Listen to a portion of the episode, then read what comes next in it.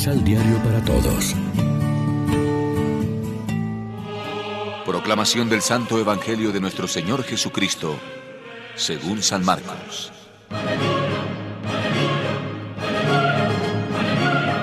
Reunió a los doce y comenzó a enviarlos de dos en dos, dándoles poder sobre los espíritus malos.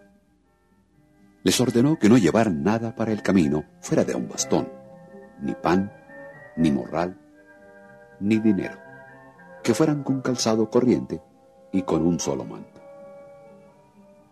Y les decía, Quédense en la primera casa en que les den alojamiento, hasta que se vayan de ese pueblo. Si en algún lugar no los reciben y no los escuchan, dejen a esa gente y sacudan el polvo de sus pies como protesta contra ellos. Fueron a predicar invitando a la conversión. Echaban a muchos espíritus malos y sanaban a numerosos enfermos con una unción de aceite. Lección Divina Amigos, ¿qué tal? Hoy es jueves 3 de febrero y a esta hora, como siempre, nos alimentamos con el pan de la palabra. El Evangelio de hoy describe la primera misión prepascual de los doce apóstoles.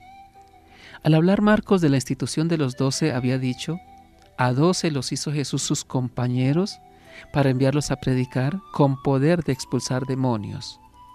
En días anteriores hemos visto a los apóstoles viviendo en comunidad con Jesús, escuchando su enseñanza del reino en parábolas y viéndolo realizar numerosos milagros. Llega ahora el momento de una nueva dimensión del discípulo, la misión. Para eso habían sido llamados por Jesús, los fue enviando de dos en dos, dándoles autoridad sobre los espíritus inmundos. El envío en parejas da sentido comunitario a la misión y apoya el testimonio y el mensaje de cada uno en el del otro. Según vemos en los Evangelios, Jesús se hizo acompañar de discípulos como los rabinos de su tiempo. Pero su estilo fue diferente.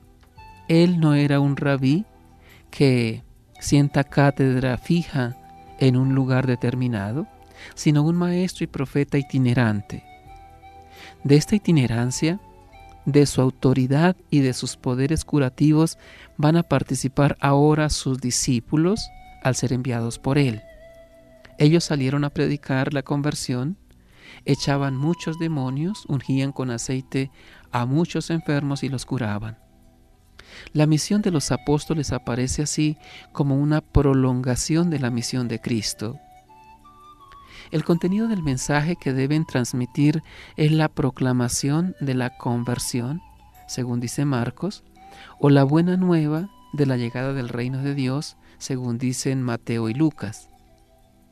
A este anuncio habrán de unir los signos que los avalan, la curación de enfermos de toda clase, es decir, la liberación de los pobres.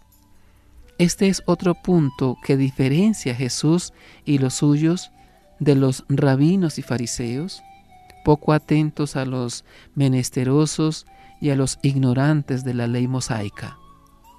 Reflexionemos. Según las instrucciones de Jesús a sus discípulos antes de enviarlos a la misión, ¿cuál sería nuestra calificación como misioneros? Oremos juntos. Libéranos, Señor, de tanto bagaje inútil que nos instala y entorpece en el anuncio del reino, para que no apaguemos el espíritu de la misión. Amén. María, Reina de los Apóstoles, ruega por nosotros.